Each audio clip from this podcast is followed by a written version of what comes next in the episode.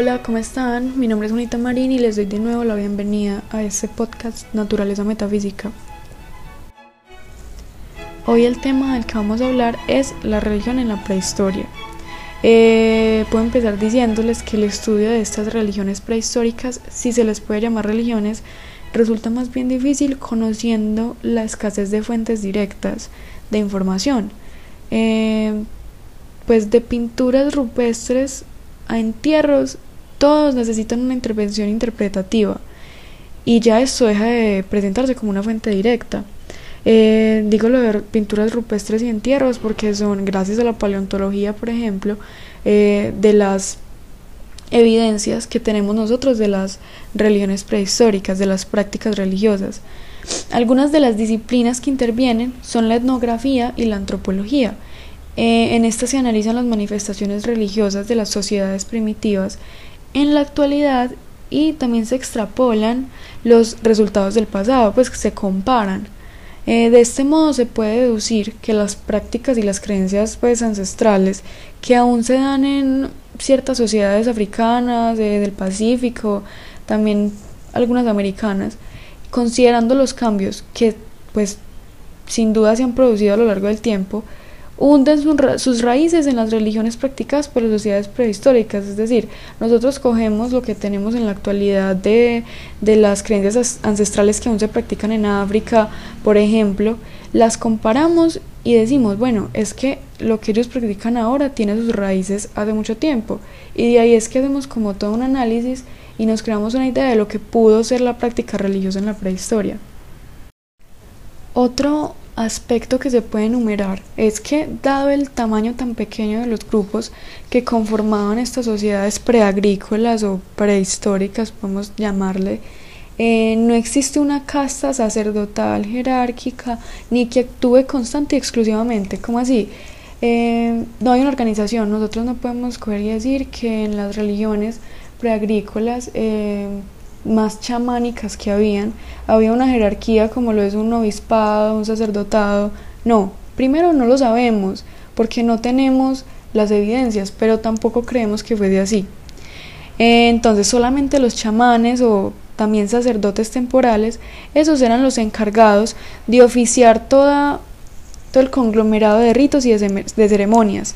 Esto quiere decir que cualquiera puede actuar de intermediario entre el mundo terrenal y las fuerzas sobrenaturales, pues cualquiera puede ser chamán. Eh, aunque el grado de respeto entre los miembros del grupo depende de la capacidad pues como de ese sacerdote para entrar en contacto, por decir algo, con las potencias divinas, bueno, es por tanto una religiosidad individualista, por lo que les digo, cualquiera puede ser intermediario entre el mundo terrenal y las fuerzas sobrenaturales. Son jerarquías que, bueno, ni siquiera existen, es simplemente una, una personificación, ese chamán, ese sacerdote temporal, es una personificación de la relación de la vida terrenal con la vida divina. Sin embargo, no existe una jerarquía, ni algo que podríamos pues llamar una religiosidad en grupo.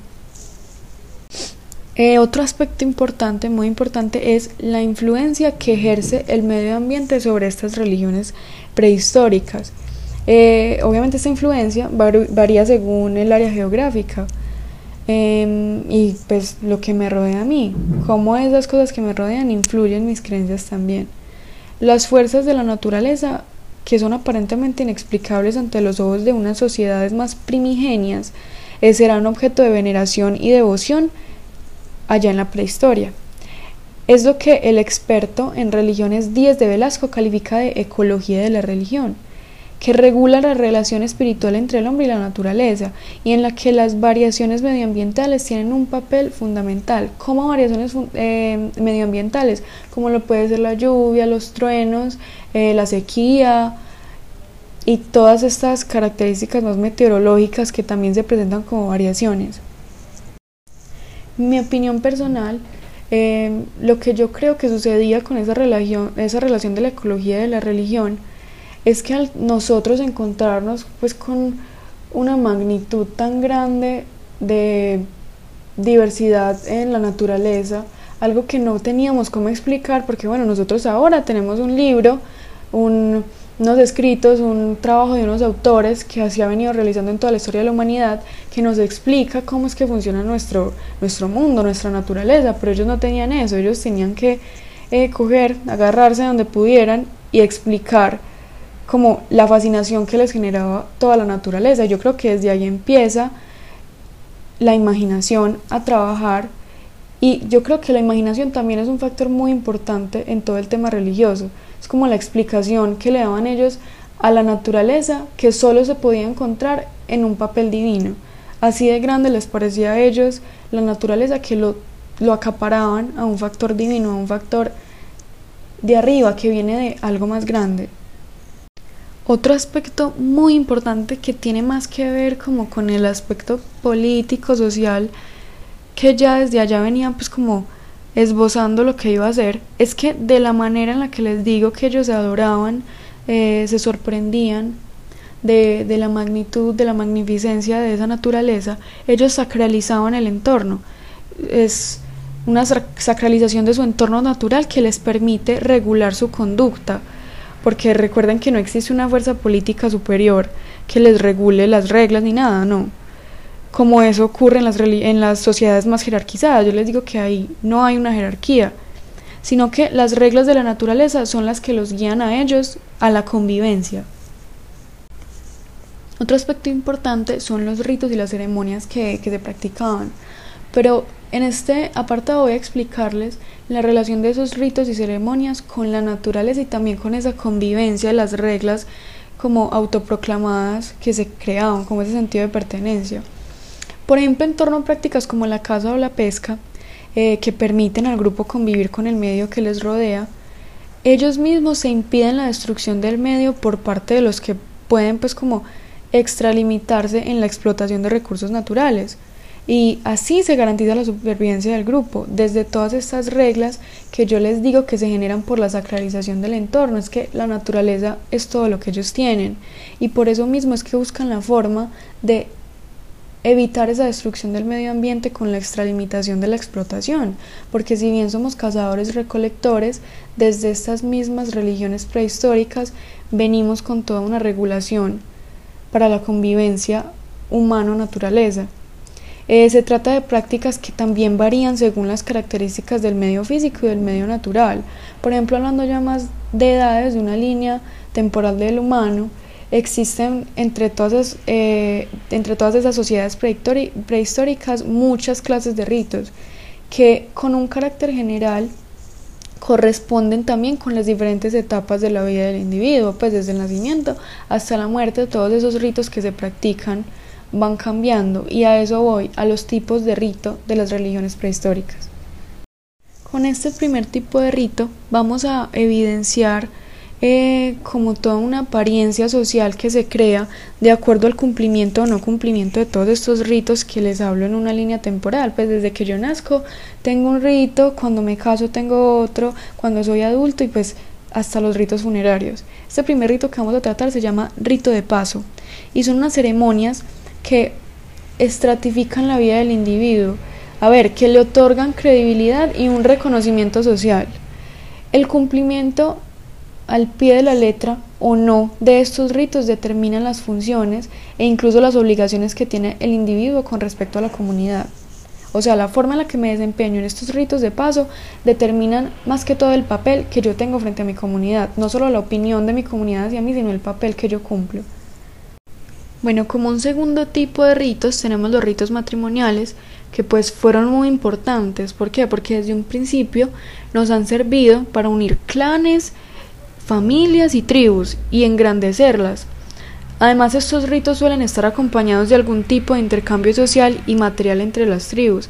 De pronto este tipo de ritos incluso lo podemos relacionar mucho con cosas más actuales como lo son la dote, por ejemplo, en, en las religiones eh, orientales son cosas que se conservan de una u otra forma. Eh, como ya escuchamos, estos ritos matrimoniales unen familias en, nombre pues del santo matrimonio. Eh, como siguiente tenemos los ritos iniciáticos que aprueban la capacidad del individuo de asumir una responsabilidad que se le considera apta para asumir por ser un adulto. Entonces los ritos iniciáticos los hago yo cuando estoy adulto generalmente, eh, puede ser luego de, que se libra la pubertad pues. Y yo muestro que soy capaz con todas las responsabilidades de la adultez. Y por último voy a mencionar los ritos funerarios. Estos ritos funerarios pues son de una importancia y además una complejidad muy grande, pues normalmente la no correcta celebración de estas ceremonias supone, por ejemplo, la conversión de un difunto en un espíritu rabioso y vengativo, en lugar de un antepasado espiritualmente benefactor. Entonces de ahí nace la importancia de, por decir algo, traspasar correctamente al difunto del mundo de los vivos al mundo de los espíritus o de los antepasados. Esos ritos funerarios también se conservan. Eh, con una simple Eucaristía que realizamos ahora puede ser, por ejemplo, a, aquel que, que muere, eh, desde ahí se ve toda la línea de la tradición que traemos desde esa prehistoria, desde el rito funerario prehistórico. Tal vez no conservamos la idea tan radical de una conversión en un espíritu rabioso o, o, por el contrario de un benefactor para el grupo, pero sin embargo se conserva esa idea de que cuando muero tengo un rito que realizar al menos como por cumplirme o por cumplir a mi familia. Para dar cierre al episodio, quiero retomar un tema que había mencionado cuando les decía que en las religiones prehistóricas no existe la jerarquía.